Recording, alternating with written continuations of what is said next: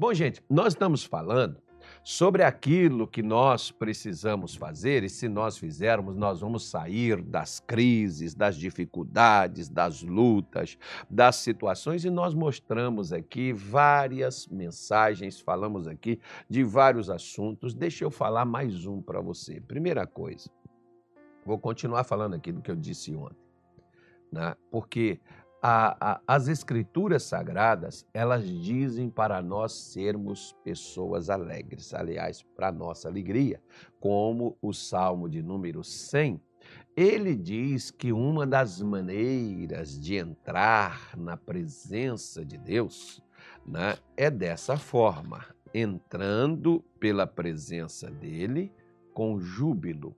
Celebrai com júbilo todos os moradores da terra serviu, servir ao Senhor com alegria.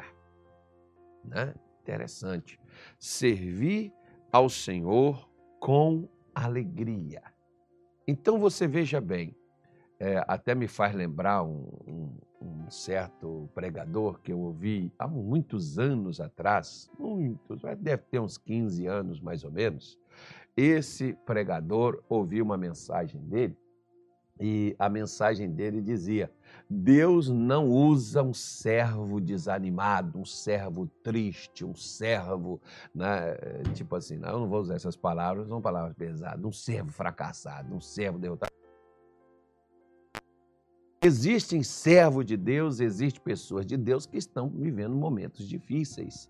Mas até nos momentos difíceis, Tiago, por exemplo, não era sadomasoquista, mas Tiago diz no capítulo de número 1, lá do seu livro, no, no, na sua carta, no capítulo de número 1, acho que o versículo é o de número 2, que Tiago fala uma coisa espetacular quando ele diz assim: olha é, Tiago 1, versículo 2: Meus irmãos, tem de grande gozo, tem de grande alegria ao passar, aí fala cair, né?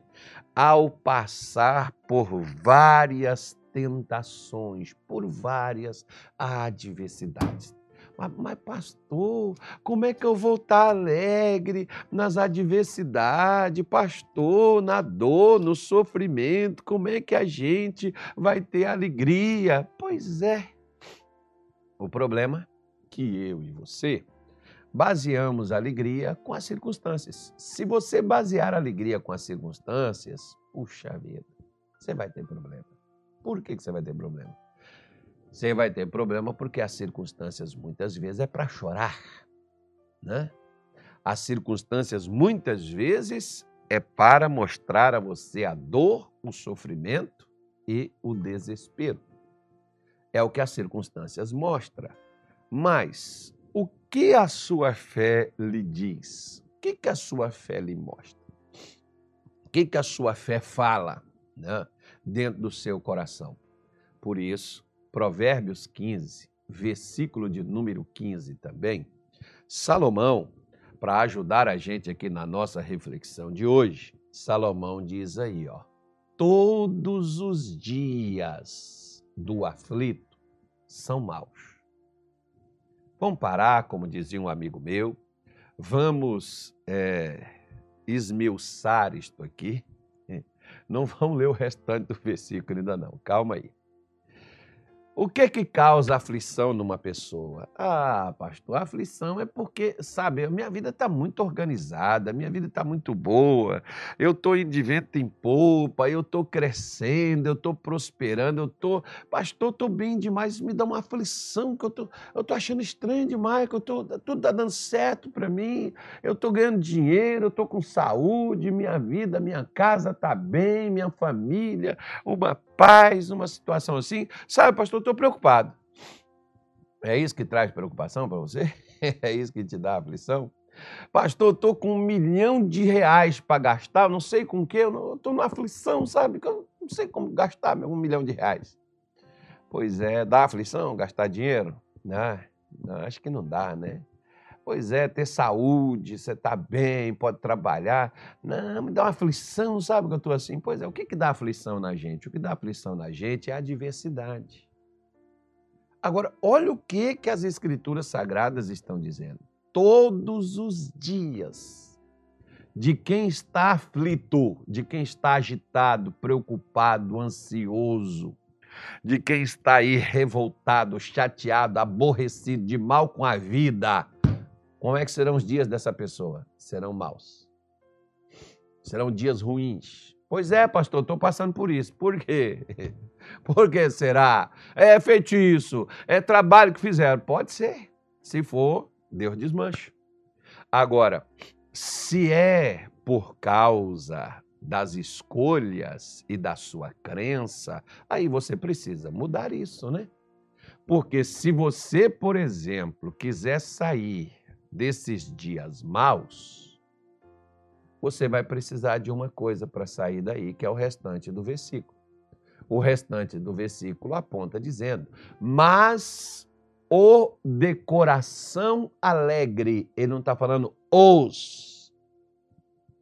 Ele está falando aí no singular, ele está falando diretamente para mim, para você. Se você tiver alegria no seu coração, mas como que eu vou ter alegria no meu coração se as coisas não estão dando certo? Olha, querido, deixa eu falar uma coisa para você. Fazer igual aquele pregador, é, assim, né, meloso. olha, lindos, meus lindos, por exemplo, né? Deixa eu falar uma coisa para você. eu não vou dar não, eu sou assim. Né? Então, veja bem, né? veja bem.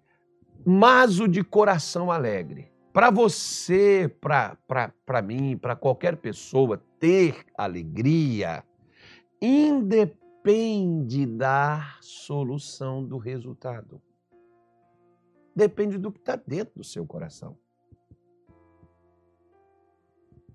Você crê no quê? Você acredita no quê? Você tem o quê dentro de você? Os discípulos, por exemplo, acho que eu li para você, que foi Lucas 10, quando os discípulos voltaram depois né, de uma, missão bem sucedida, que eles expulsaram os demônios, que eles curaram enfermos, que até os demônios submeteram a eles, os discípulos voltaram alegre. O versículo 17 de Lucas diz: né, eles voltaram com alegria. Né, voltaram os 70 com alegria, dizendo: Senhor, pelo teu nome é até os demônios, ou seja, coisas que antes eles não tinham alcançado, coisas que antes eles não tinham visto. Eles viam Jesus lidando e expulsando os demônios, mas com eles não tinha acontecido. Cara, aconteceu com a gente, rapaz, isso é espetacular. Eles estavam eufóricos. E Jesus foi e disse para eles, olha, no versículo de número 20: Mas não vos alegreis Jesus diz: Eu vi Satanás cair, eu vi tudo isso aí que vocês estão falando, eu vi. Mas ele diz assim: Mas não vos alegreis, porque se sujeitam, se sujeitem os espíritos. O motivo da alegria sua não é porque os demônios estão saindo, os doentes estão sendo curados. O motivo seu não é porque você está com saúde, não é porque você está com dinheiro no banco, não é porque você está indo de vento em polpa. O motivo da sua alegria é outro. Qual? Ele diz assim, ó antes por estarem os vossos nomes escritos nos céus. E aí diz aqui, ó, naquela mesma hora alegrou-se Jesus no seu espírito e disse: Graças te dou, ó Pai, Senhor do céu e da terra, porque escondeste essas coisas dos sábios entendidos e revelaste às criancinhas. Assim é, ó Pai, porque assim te aprouve. Então, olha onde é que Jesus se alegrou, onde é que Jesus tinha alegria. A alegria estava no seu espírito. O espírito é o coração, gente. Onde é que está a sua alegria? Está na sua casa própria? Então vai ser complicado. Se você mora de aluguel, você nunca vai ser alegre. Né? A sua alegria está no seu salário. Se você está desempregado, então você está na maior tristeza de tua vida.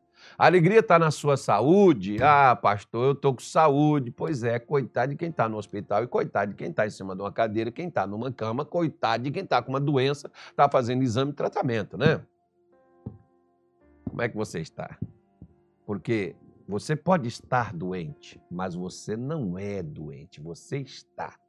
Você pode estar desempregado, mas você não é um desempregado, você está desempregado. Como que eu vou passar por isso? Pois é. Você quer sair disso? Ah, é claro que eu quero. Pois é. Então, é, comece a pedir a Deus alegria na adversidade quando conseguir você essa alegria independente dos resultados que você quer e você estiver alegre, você vai sair dessa dificuldade. Você vai superar essa dificuldade da tua vida. Por isso que a palavra de Deus mostra para nós: os de coração alegre têm um banquete contínuo. Ou seja, eu vou estar sempre com aquelas mesmas coisas. Eu vou estar alegre hoje? Sim. E amanhã? Ah, amanhã depende, né, pastor? Amanhã eu brinco com o pessoal aqui na, na, igreja, que eu digo assim: hoje eu estou alegre, e amanhã de novo. Por quê?